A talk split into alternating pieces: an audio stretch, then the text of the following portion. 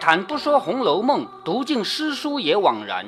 欢迎走进猫哥祥说《红楼梦》，我们一起品味中国古典小说的巅峰之作。好，我们继续读下去啊。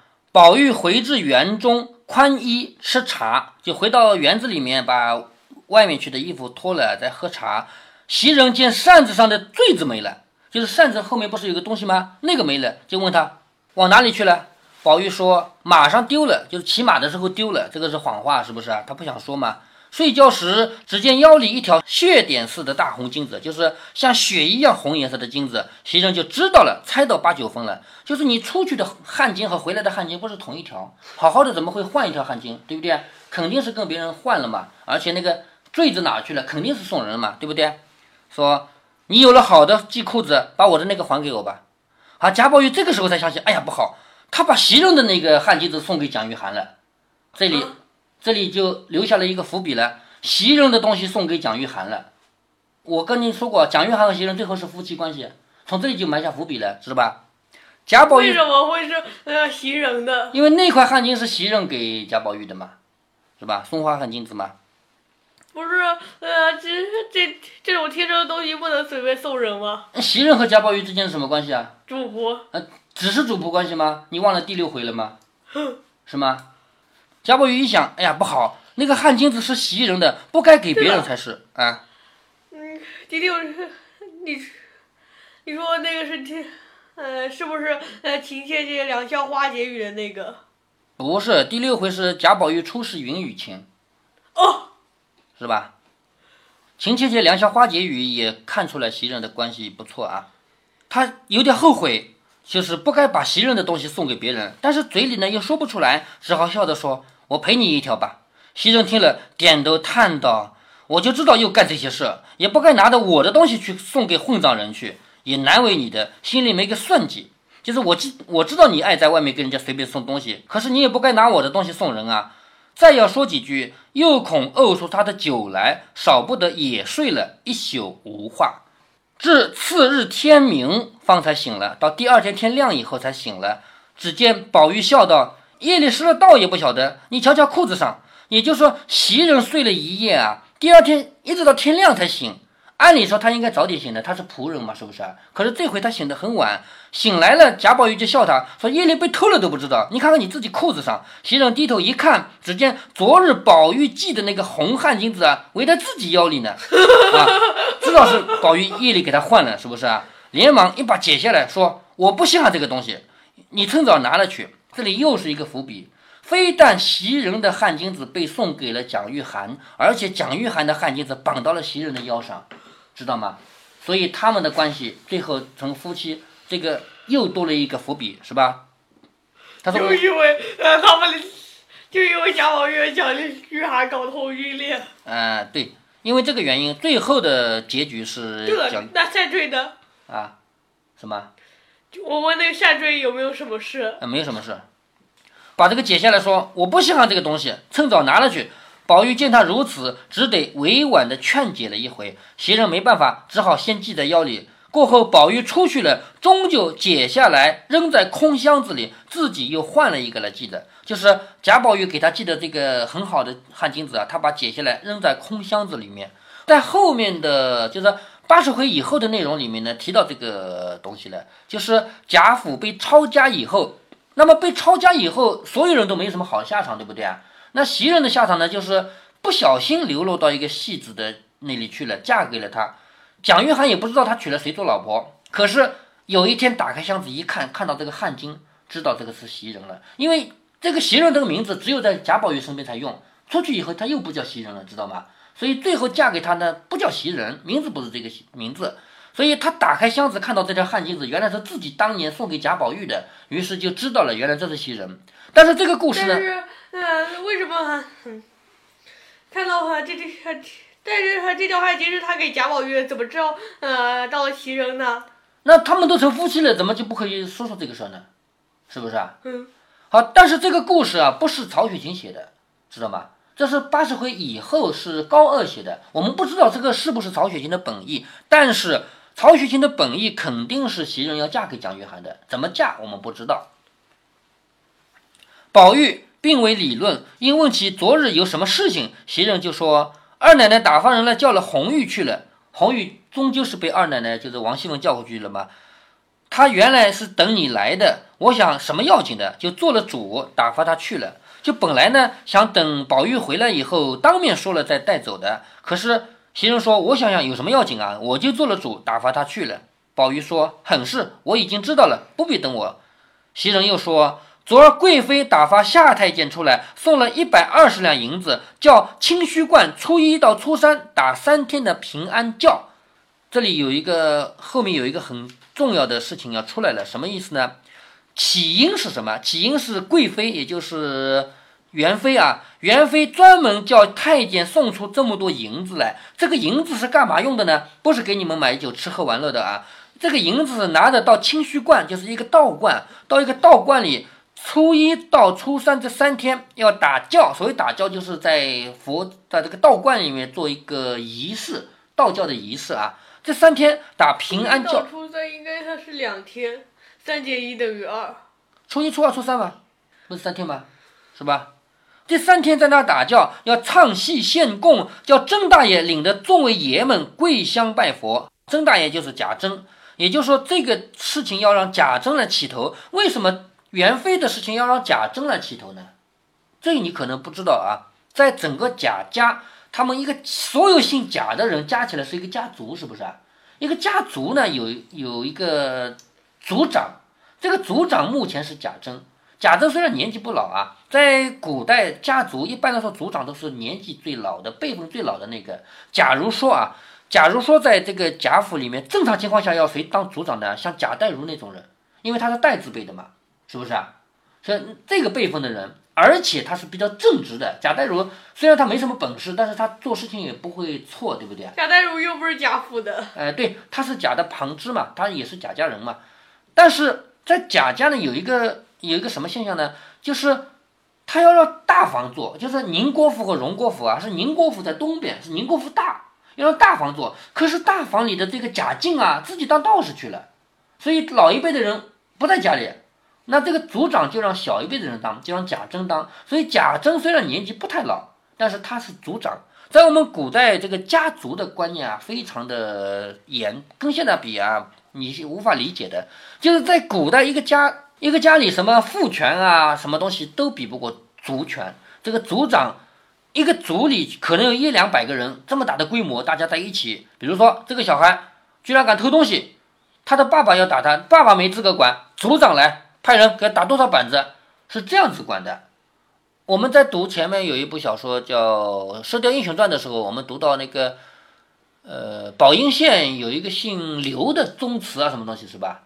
是讲到过的吧？就是在那里不是把那个穆念慈关在棺材里嘛？还记得吗？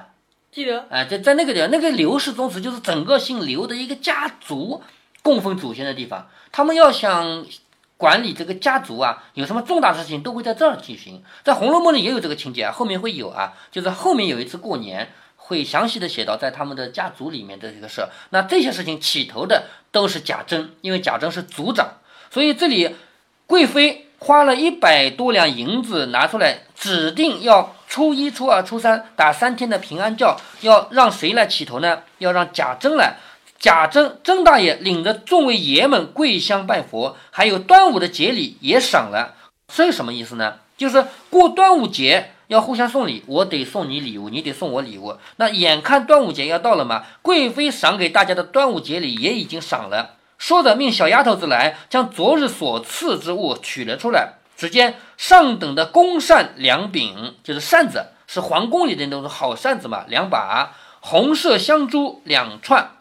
红的麝香珠就是有香味的那种，挂串在手腕上的那个珠珠啊，两串；凤尾螺两端；芙蓉垫一领。所谓芙蓉垫，其实就是竹席，就是睡的那个席条啊。芙蓉垫一领，宝玉见了喜不自胜，就问别人也是这个吗？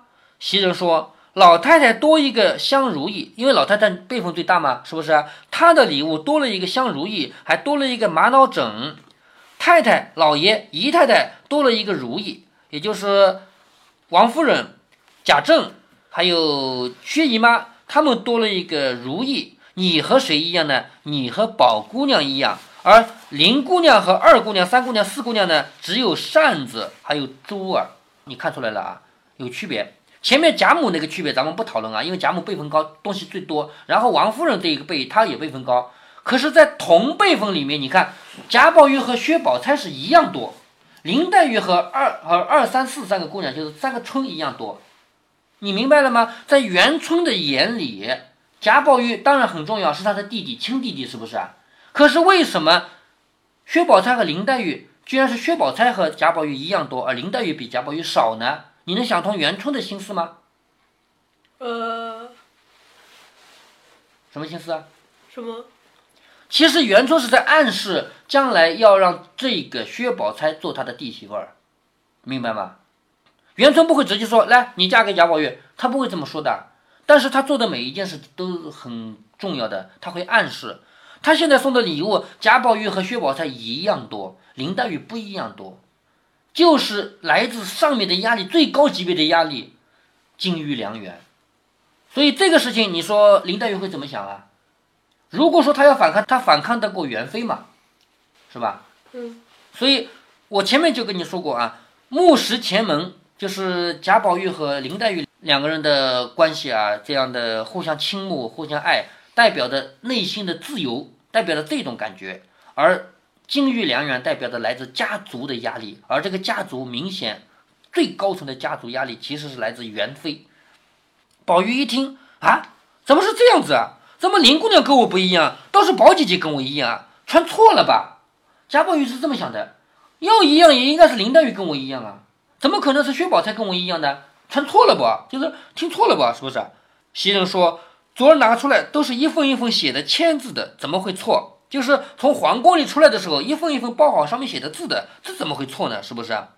你的是老太太屋里的，我去拿了来。老太太说明儿叫你一个五更天进去谢恩呢，就是明天五更的时候要进去谢元妃呢。宝玉说自然要走一趟，说着便叫紫霄来说拿着这个到林姑娘那里去，就说我昨儿得了，爱什么留下什么。也就是说自己的这个东西他不要，他不是比林黛玉要多一样东西吗？是不是啊？薛宝钗也比林林黛玉要多一样东西，她和薛宝钗一样多嘛，她就把这个东西拿给林黛玉去，说这个是我得到的，林妹妹爱要什么就留下什么。紫霄答应了，拿了去，不一时回来说，林姑娘说了，昨也得了，二爷留着吧。林黛玉不要她的东西，林黛玉这个人这么清高，怎么会愿意这样接受你的施舍呢？林黛玉也知道。他收到的礼物跟贾宝玉不一样，而薛宝钗收到的礼物跟贾宝玉一样。他也知道有一个来自上面的压力，叫做金玉良缘。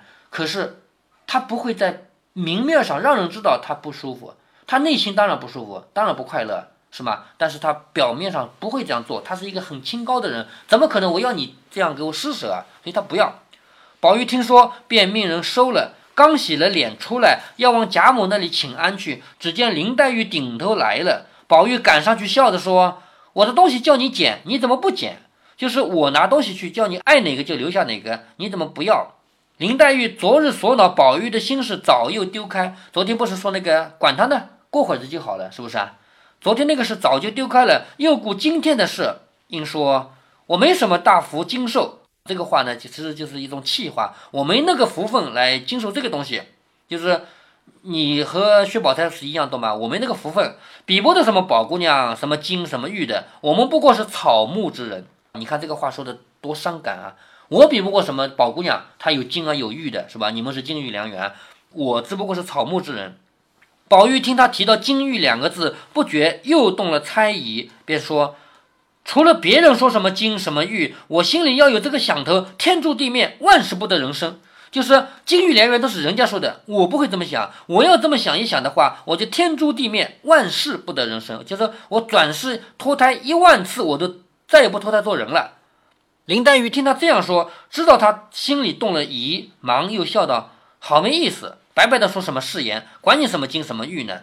宝玉说：“我心里的事也难对你说，日后自然明白。除老太太、老爷、太太这三个人，第四个就是妹妹了。”就是我心里重要的人，老太太贾母嘛，老爷就是我爸，太太就是我妈妈嘛。这三个人以外，第四个就是你了呀。要有第五个人，我也说个誓言，就是如果我心里还有第五个人的话，我就又要发誓了。”林黛玉说：“你也不用说誓言，我很知道你心里有妹妹，但只是见了姐姐就把妹妹忘了。”林黛玉呢是内心比较伤感的，其实呢她也知道这个是怪不得贾宝玉，但是以林黛玉的个性，她不可能说出那个说啊对不起啊是什么，她不可能说这个话，她只说我也知道你心里有妹妹，只是你见了姐姐就把妹妹忘了。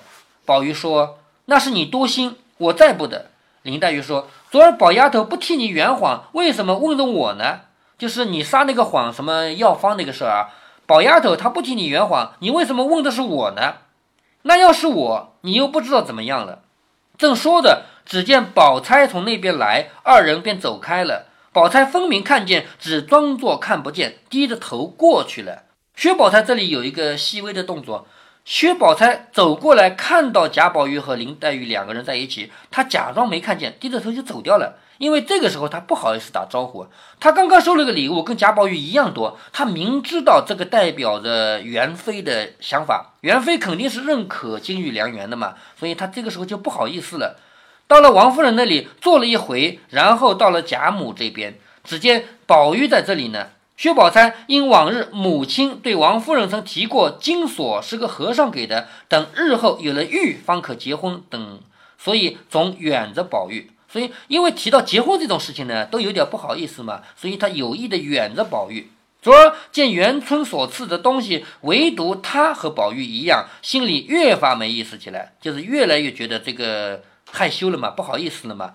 幸亏宝玉被一个林妹妹给缠绵住了，心心念念的只记得林黛玉，并不理论这个事儿。此刻忽见宝玉笑问说：“宝姐姐，我瞧瞧你的红色串子，什么意思啊？因为。”元妃送给贾宝玉和薛宝钗的礼物里面是有红色串子的嘛？他说：“宝姐姐，我看看你的红色串子。”可巧宝钗左腕上拢着一串，就是左手腕上就有一串嘛。见宝玉问他，少不得退了下来。这一回的第二句话出来了，叫薛宝钗修拢红色串，就是指这个事情，少不得把那个退了下来。宝钗生的肌肤丰泽。容易退不下来，什么意思啊？因为薛宝钗这个人比较胖，她那个东西戴在手腕上不容易拿下来。宝玉在旁看到这一雪白的一段酥臂，不觉动了羡慕之心，心里酥臂不是呃酥头用的哎，那个酥是酥脆的饼干，那个酥臂是手臂的臂。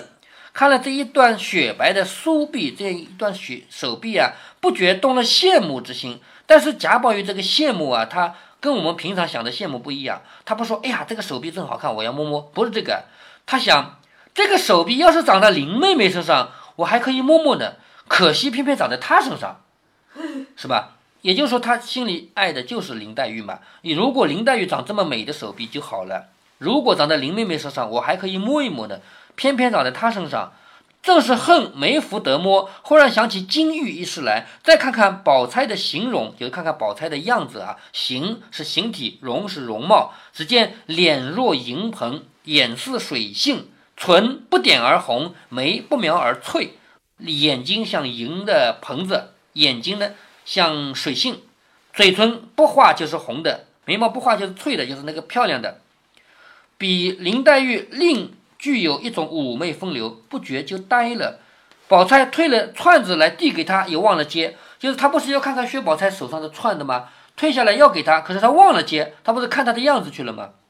宝钗见他愣了，自己倒不好意思的丢下串子，回身才要走，只见林黛玉瞪着门槛子，嘴里咬着手帕子笑呢。林黛玉用脚踩着门槛。林黛玉这个人平常这么高雅的人，怎么会做这种动作？前面我提到过。王熙凤做这个动作是很不好看的，是不是啊？那林黛玉为什么做这个动作啊？一个脚踩在门槛上，因为这个时候她内心也在翻腾。她不是看到贾宝玉在看看薛宝钗样子就看愣了嘛，是不是？所以这个时候她内心也不舒服。但是呢，她咬着手帕子笑，她不是哭，她是笑。这个是一种苦笑，苦涩的笑啊。咬着手帕子笑呢。宝钗说：“你又经不得风吹，怎么又站在那风口里？”就是你站在门口，不是有风吗？是不是？林黛玉笑道：“何曾不是这屋里的？只因听见天上有一声叫唤，出来瞧瞧，原来是一只呆雁，一只发呆的大雁。”薛宝钗说：“呆雁在哪里呢？我也瞧瞧。”林黛玉说：“我才出来，它就腾一声飞走了，嘴里说着，将手里的帕子一甩，向宝玉脸上甩来。宝玉不防，正打在眼睛上，哎呦了一声。要知端地，且听下回分解。”林黛玉是手里拿了个手帕是，不是啊？她说：“我在看那个大雁，砰一下飞走了。那个这样手一捂，不是把那个手帕打在贾宝玉的眼睛上了吗？”林黛玉为什么要打贾宝玉？呃，吃醋，他吃醋。哎，对，就是因为他吃醋嘛。刚才他居然看着薛宝钗的手臂都能看得发愣了，是不是啊？这一回叫做蒋玉菡情赠茜香罗。就蒋玉菡这个人啊，因为动情了，所以把这个很好的汗巾子送给了贾宝玉。薛宝钗修拢红色串。下面呢，第二十九回呢，就要讲到他们去打平安轿了。打平安轿这个事情啊，本来是什么事啊？本来是元妃花了一百多两银子，说让贾珍起个头去怎么怎么样做一个事儿，对不对？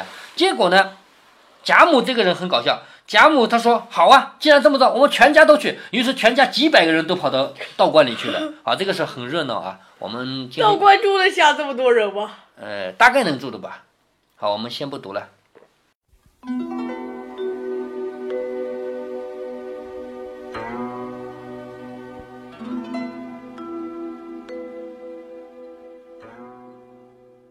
在这一集中，我们提到了一个新的观点，那就是古代社会的家族制。其实，这种家族制到现在为止也没有消失，在猫哥家这里已经彻底瓦解了。在好多地方，这种管理方式还保留着较大的影响力。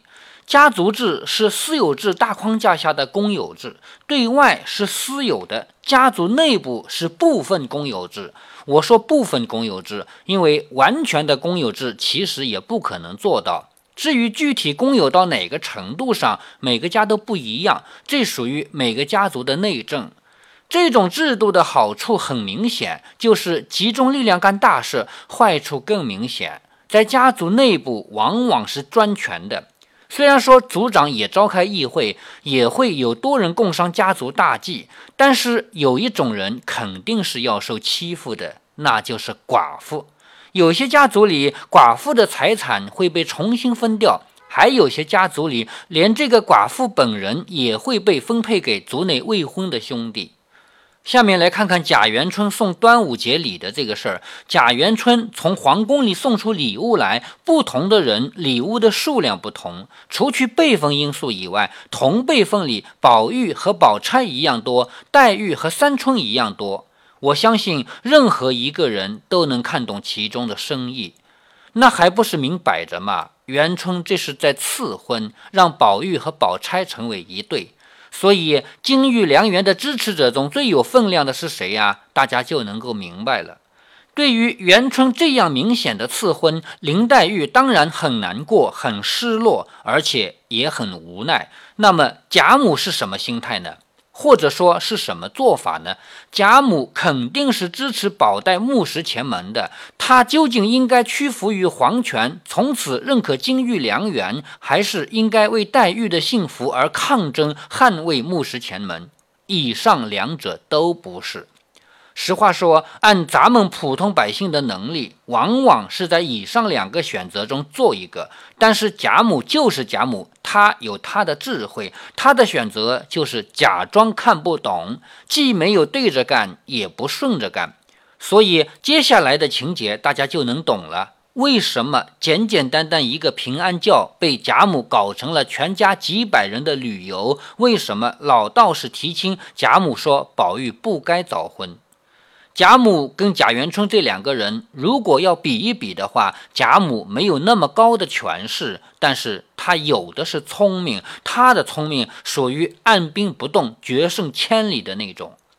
很多人不习惯于看《红楼梦》中的权谋，觉得这部小说应该是吃喝拉撒加卿卿我我。其实你还真错了。读到后面，你会发现，当贾家上上下下几百人的派系关系浮出水面的时候，特别是当邢王二夫人正面交锋的时候，你可以看到这其中的权谋一点儿不亚于《三国演义》和宫斗剧。